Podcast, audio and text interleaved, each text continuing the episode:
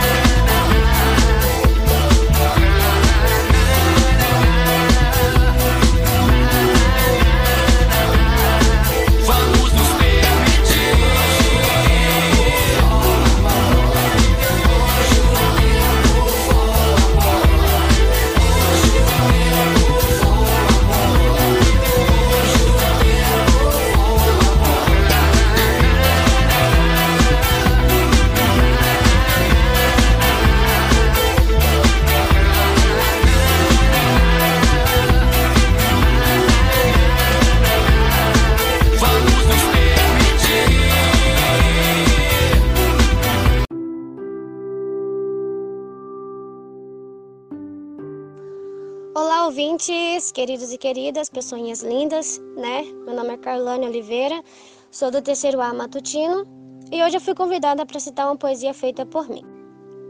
Imagina se tudo fosse como antigamente. Criança sabia brincar, adolescente sabia correr e até o adulto sabia pular. E todos se divertiam em uma só convicção, sem se preocupar com amanhã esperando a previsão. A realidade de todos não era a mesma, mas todos se preocupavam em ter a mesma alegria.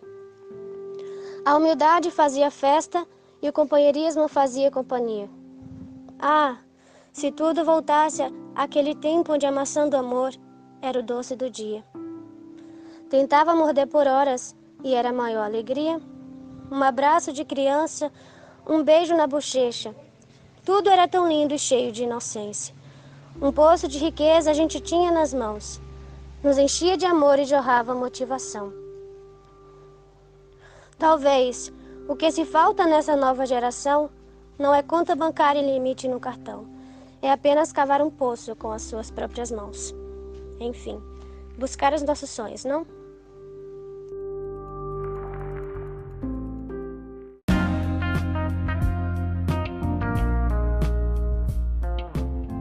Olá! Está começando o nosso quadro Papo de Estudante. E o tema de hoje é Programa Estado Solidário. Meu nome é Rosineide e estou aqui com Ruth. A pandemia do novo coronavírus afetou não só a saúde, mas também várias áreas da sociedade. As medidas para conter a proliferação do vírus afetaram diretamente a vida da população. Na Bahia, o governo do estado lançou em março de 2021 o programa Estado Solidário, que visa apoiar os baianos durante esse momento. As áreas da educação, tributos, água, esgoto e microcréditos foram contempladas com ações do governo. Na educação, foi criado o Bolsa Presença, além do Vale Alimentação Estudantil e do Mais Estudo, uma bolsa de monitoria. Realmente, a gente não podia deixar de falar sobre o programa Estado Solidário, né, Ruth? É isso mesmo, é um assunto de grande importância para nós estudantes e toda a comunidade escolar. Para começar, o que é o Bolsa Presença? Nada mais é do que um novo programa de apoio aos estudantes com famílias em condição de vulnerabilidade socioeconômica implantado pelo governo do estado, como parte das ações desenvolvidas durante a pandemia na Bahia. Quem tem direito ao Bolsa Presença? O programa beneficia as famílias de estudantes da rede estadual, em condição de vulnerabilidade socioeconômica e com cadastro no CAD único, nas faixas de pobreza e extrema pobreza. Cada família recebe um crédito de 150 reais por mês. Ao todo, o programa deve alcançar 311 mil famílias, de 357 mil estudantes, totalizando 280 milhões de investimentos com recursos próprios do Estado. Por quanto tempo os alunos vão receber o Bolsa Presença? O pagamento será feito por seis meses, conforme previsto no projeto de lei encaminhado à Assembleia Legislativa do Estado da Bahia. Até o momento só foi liberada a quarta parcela e não sabemos a previsão para a quinta. Qual o objetivo do O objetivo é garantir a permanência dos jovens nas escolas, fortalecendo habilidades e competências em uma formação integral por meio da elaboração de projetos de vida e profissionais. Os alunos têm a possibilidade de perder o benefício do Bolsa Presença? Sim, para a manutenção das bolsas, as famílias devem garantir no mínimo 85% de frequência dos estudantes nas aulas e participação ativa nas atividades e avaliações escolares, a exemplo dos encontros de mães, pais ou responsáveis. Agora me conta, Ruth, o que é o Vale Alimentação Estudantil? É um crédito de 55 reais para reforçar a alimentação dos alunos da rede estadual de ensino. Quem tem direito?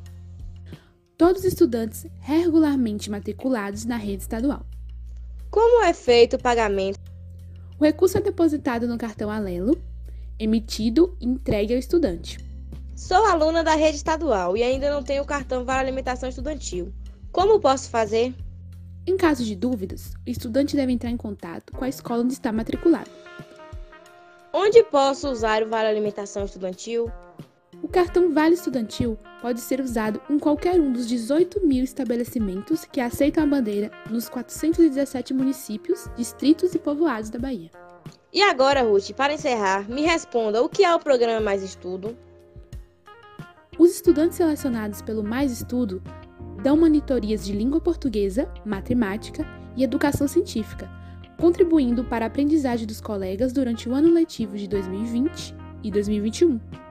Qual o valor da bolsa do Mais Estudo? Os selecionados receberão uma bolsa de 100 reais mensais durante o período de vinculação ao programa, que vai até dezembro de 2021. Quantos alunos monitores serão selecionados para o Mais Estudo? São oferecidas duas vagas de monitores por turma, por turma, em todas as unidades escolares da rede estadual. Quem pode ser monitor do Mais Estudo? Estudantes do oitavo e nono ano do ensino fundamental e da primeira à quarta série do ensino médio e da educação profissional regularmente matriculados na unidade escolar em que irão realizar a monitoria, tendo obtido a média final igual ou maior a 8 no ano letivo ou no trimestre anterior à seleção na matéria para a qual vão dar a monitoria. É possível ser monitor do mais estudo com nota média inferior a 8? Nas escolas em que tiverem alunos com nota média igual ou maior que 8 em número insuficiente ao preenchimento das vagas disponibilizadas, serão considerados os alunos com nota média igual ou maior que 7. O estudante também precisará ter o um nome na lista de pré-habilitado, divulgado no sistema de gestão do programa por meio do site educação sem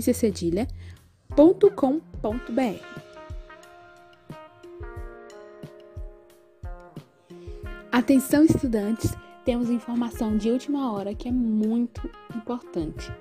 Ó, presta atenção. A Secretaria da Educação do Estado, SEC, realiza a partir da segunda-feira, dia 30, uma nova seleção para os estudantes que tiverem interesse em participar como monitores de língua portuguesa e matemática do programa Mais Estudo.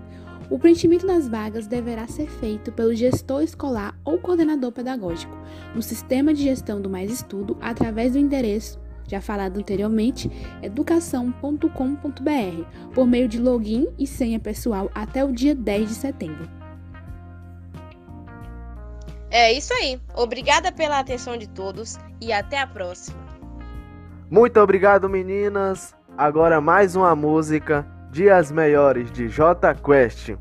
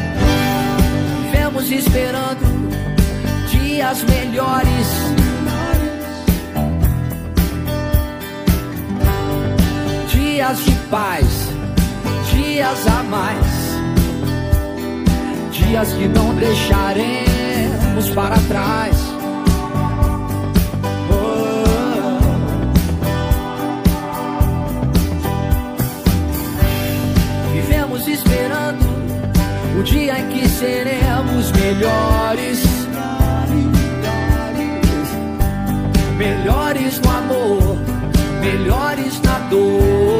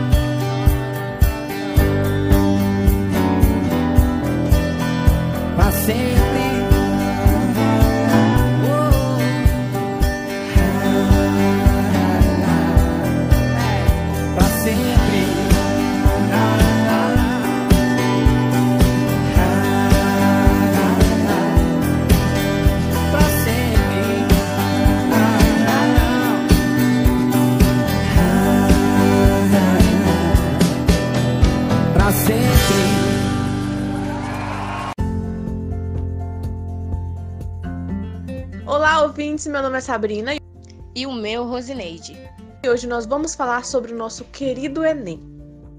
Bom, hoje nós vamos dar algumas dicas que vocês têm que saber para arrasar na redação. Uma das principais dificuldades dos estudantes que vão fazer a prova do Enem é como fazer a redação. E para isso, é preciso entender como é a redação do Enem, suas características e exigências. A redação é formada por uma frase-tema, geralmente de um problema atual da sociedade brasileira, e cobra dos participantes uma proposta de intervenção. O texto deve ser escrito em até 30 linhas e na estrutura de uma dissertação argumentativa. Na redação, você deverá expor seu ponto de vista, defender sua tese por meio de argumentos de autoridade, como dados e reportagens. O gênero textual proposto vai exigir de você um posicionamento claro sobre o tema.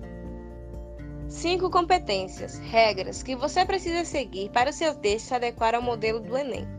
1. Um, domínio da escrita formal da língua portuguesa. Exemplo: acentuação, uso do hífen, emprego de letras maiúsculas e minúsculas, separação sílabica, pontuação e crase. 2. Compreender o tema e não fugir do que é proposto. Se isso ocorrer, sua nota será zero. 3. Selecionar, relacionar, organizar e interpretar informações, fatos, opiniões e argumentos. Faça um planejamento prévio do texto. Use a folha de rascunho. 4. Use conectivos, elementos de ligação ao longo de todo o seu texto. 5. Parágrafo de conclusão.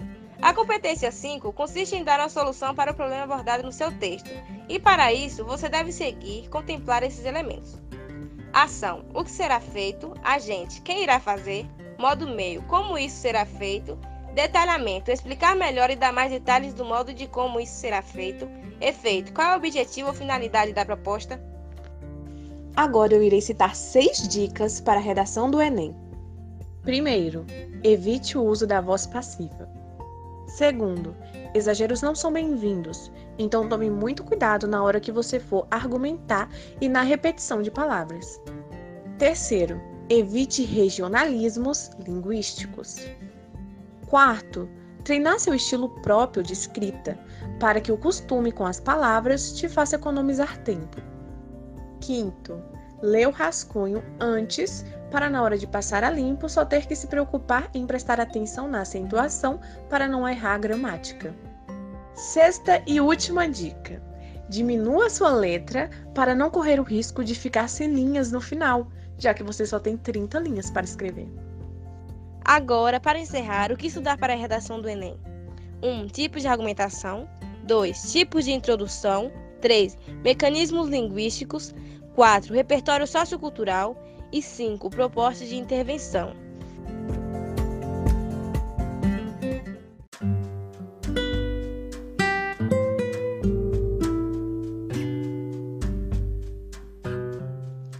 Caros ouvintes, tudo bem com vocês? Eu me chamo Sabrina. E meu nome é Kaique. Está começando mais um Você Sabia? Aqui você fica por dentro das melhores curiosidades, histórias e fatos interessantes do mundo, que talvez você não saiba.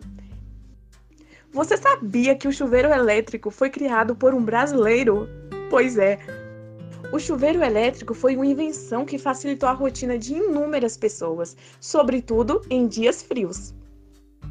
O chuveiro elétrico foi inventado em meados do século passado. Não está tão distante como imaginamos. O inventor do chuveiro elétrico foi o brasileiro Francisco Canho, durante a Revolução Industrial, ao contrário de países como os Estados Unidos, em que o sistema de aquecimento a gás.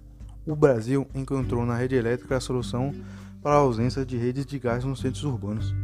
A popularização do chuveiro elétrico se deu em meados dos anos 30.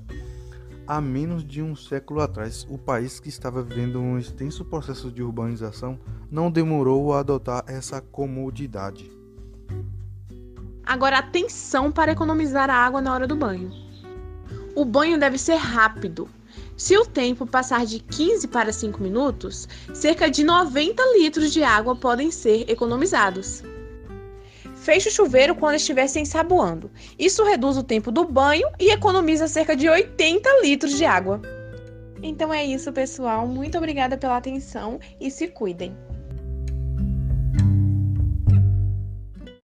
Infelizmente a programação está chegando ao fim.